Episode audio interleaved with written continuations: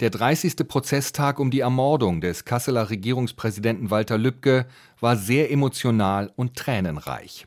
Die Witwe des ermordeten CDU-Politikers hat als Zeugin vor dem Frankfurter Oberlandesgericht ausgesagt. Als Irmgard Braun-Lübcke ihre Aussage beendet hat, weinen ihre beiden Söhne.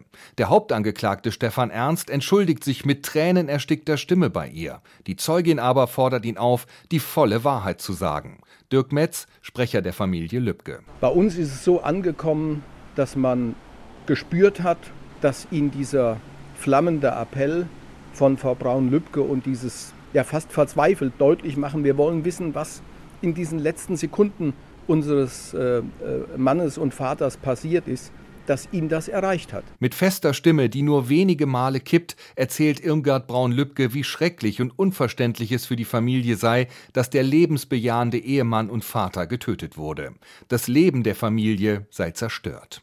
Walter Lübcke habe Pläne für seinen Ruhestand gehabt. Er wollte mehr Zeit mit der Ehefrau, den Söhnen und dem Enkel verbringen. Die Familie will, sie wird diese Tötung nie hinter sich lassen können. Aber sie will Klarheit haben über dieses schreckliche Kapitel. Und äh, das sind die Fragen, die sie umtreiben. Und das ist, glaube ich, heute spürbar gewesen, wie sehr das die Familie bewegt. In der Tatnacht habe zum ersten Mal der Enkel der Lübkes bei seinen Großeltern geschlafen. Es sollte alles perfekt sein.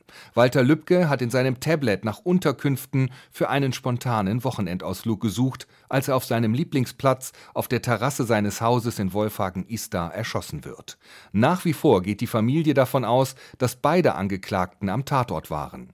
Der Senat hatte Markus H. dagegen aus der U-Haft entlassen, da es für seine Mittäterschaft keine Beweise gebe. Dies sieht der Anwalt der Familie Lübcke, Holger Matt, völlig anders. Wir glauben schon gar nicht an die Unschuld des Angeklagten H. Wir gehen davon aus, dass der Angeklagte H aktiv an der Mordtat beteiligt war, und zwar in der Form der Mittäterschaft am Tatort. Irmgard Braun-Lübcke berichtet, wie unglücklich Walter Lübcke darüber war, dass nur ein kurzer Ausschnitt seiner Rede zu einer Flüchtlingsunterkunft in Lohfelden im Internet veröffentlicht und so aus dem Kontext gerissen wurde. Durch dieses Video wurde Lübcke zum Feindbild vieler Rechtsextremer und geriet ins Visier des geständigen Täters Stefan Ernst. Walter Lübcke habe keine Angst gehabt, berichtet seine Frau, er habe sich eher um seine Familie und sein Haus gesorgt. Das Video hatte der Mitangeklagte ins Netz gestellt. Die Witwe von Walter Lübcke sagt, dass Markus H. deshalb mitverantwortlich für den Mord sei.